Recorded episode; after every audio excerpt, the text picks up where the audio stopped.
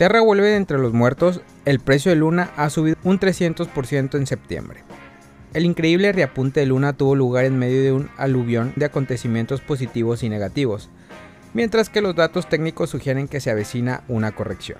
Terra se ha convertido en un controvertido proyecto de blockchain tras la caída de su token nativo Luna y del stablecoin Terra USD UST en mayo, pero sus recientes ganancias son difíciles de ignorar para los traders de criptomonedas.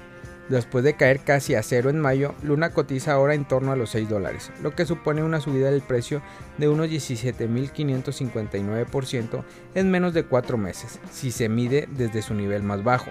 Mientras tanto, el rendimiento de Luna en septiembre es especialmente interesante, dado que ha subido más del 300% en lo que va de mes tras un largo periodo de consolidación lateral. Es fundamental tener en cuenta que Luna también cotiza con el ticker Luna 2 en múltiples exchange.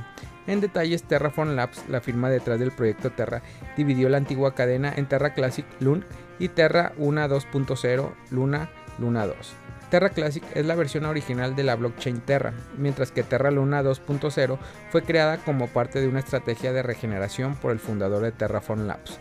Para ello, su equipo lanza periódicamente los tokens Luna 2 a los usuarios afectados por el colapso de Terra. Luna, Luna 2 comenzó a subir el 9 de septiembre, día en el que sucedieron muchas cosas dentro del ecosistema Terra. En primer lugar, Terra Classic Luna aprobó propuestas de gobierno para añadir un impuesto del 1.2% a todas sus transacciones on-chain en ese día. En otras palabras, las propuestas eliminaron permanentemente el 1.2% de las ofertas de LUN de cada transacción on-chain, como Contelegraph reportó.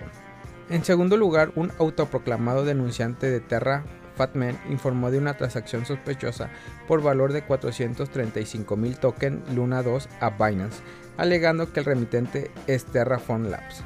Sin embargo, el CEO desestimó las acusaciones. El bombeo del 9 de septiembre también ocurrió una semana después de que Terra aprobara la propuesta de realizar su segundo airdrop de más de 19 mil millones de token Luna hasta el 4 de octubre.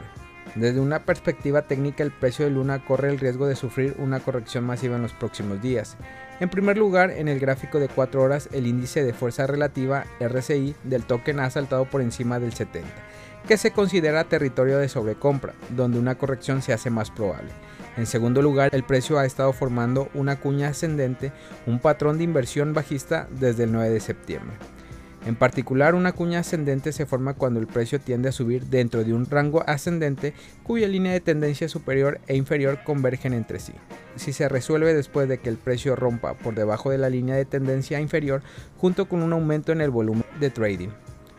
El 11 de septiembre Luna estaba aprobando la línea de tendencia inferior de su cuña para un posible movimiento de ruptura. En este caso el precio corre el riesgo de caer tanto como altura máxima de la cuña. En otras palabras, Luna podría caer hasta los 4.5 dólares, un 30% menos que el precio actual.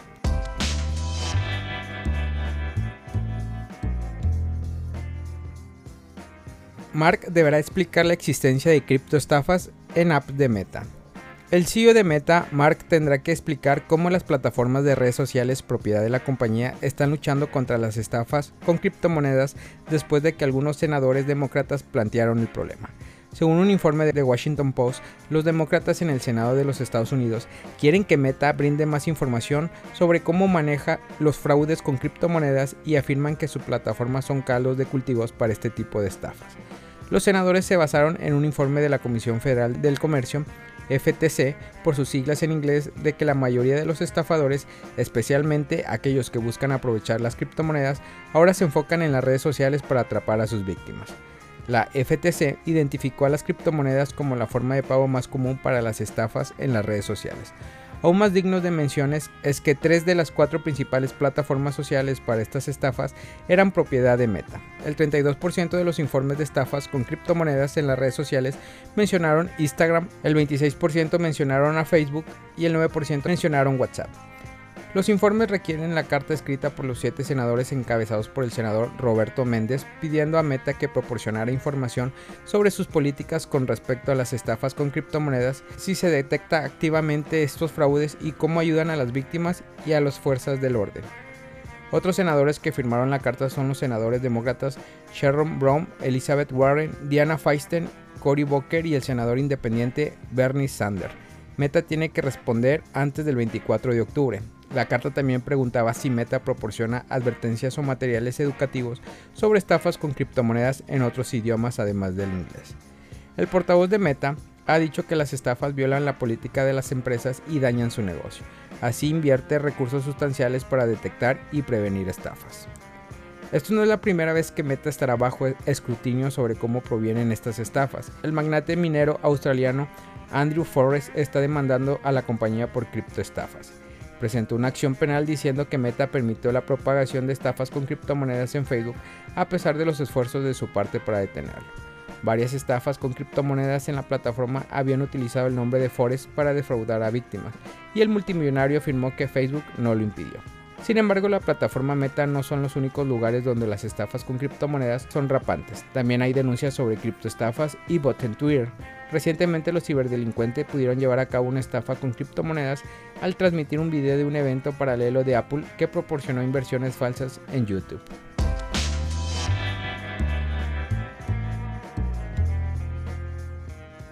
La contracción alcista de BTC no ha terminado y el precio de Bitcoin ha alcanzado un 17% de ganancias semanales. El precio de Bitcoin BTC se mantuvo al alza en el cierre semanal del 10 de septiembre, ya que las previsiones optimistas favorecieron a los 23 mil dólares. Los datos de Contelegraph Market Pro y TradingView mostraron que el par BTC-USD alcanzó los 21.730 dólares durante la noche, el máximo desde el 26 de agosto. Alpar logró conservar sus ganancias anteriores a pesar de que las condiciones de trading del fin de semana de bajo volumen puedan amplificar cualquier debilidad. Entre los analistas, el entusiasmo era palpable al entrar en la nueva semana, que debería ser fundamental para la acción de los precios de las criptomonedas a corto plazo. The Merge de Ethereum, ETH y los nuevos datos de inflación de los Estados Unidos fueron los principales catalizadores que se esperan que influyan en el mercado. Esperan que la volatilidad aumente debido a los datos económicos de la próxima semana, escribió el recurso de monitoreo on-chain material indicador en parte de un tweet durante el fin de semana.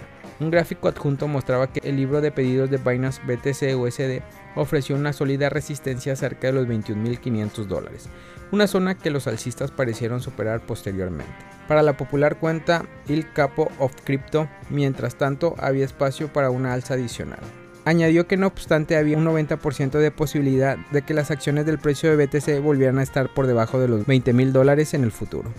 23.200 dólares también fue un objetivo para el trader CJ, que observó a varios niveles a corto plazo, en busca de pistas sobre las posiciones de entrada largas y cortas.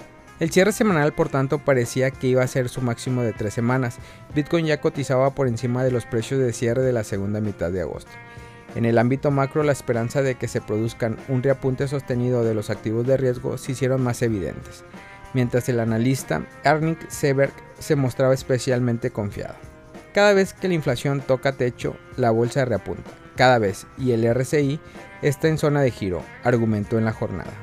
Familia Criptomonedas al Día BTC. Gracias por escuchar mi podcast. Recuerda que nos puedes encontrar en YouTube, en Facebook, Instagram, TikTok como Criptomonedas al Día BTC. Sígueme en mis redes sociales y no te pierdas todo sobre el mundo cripto.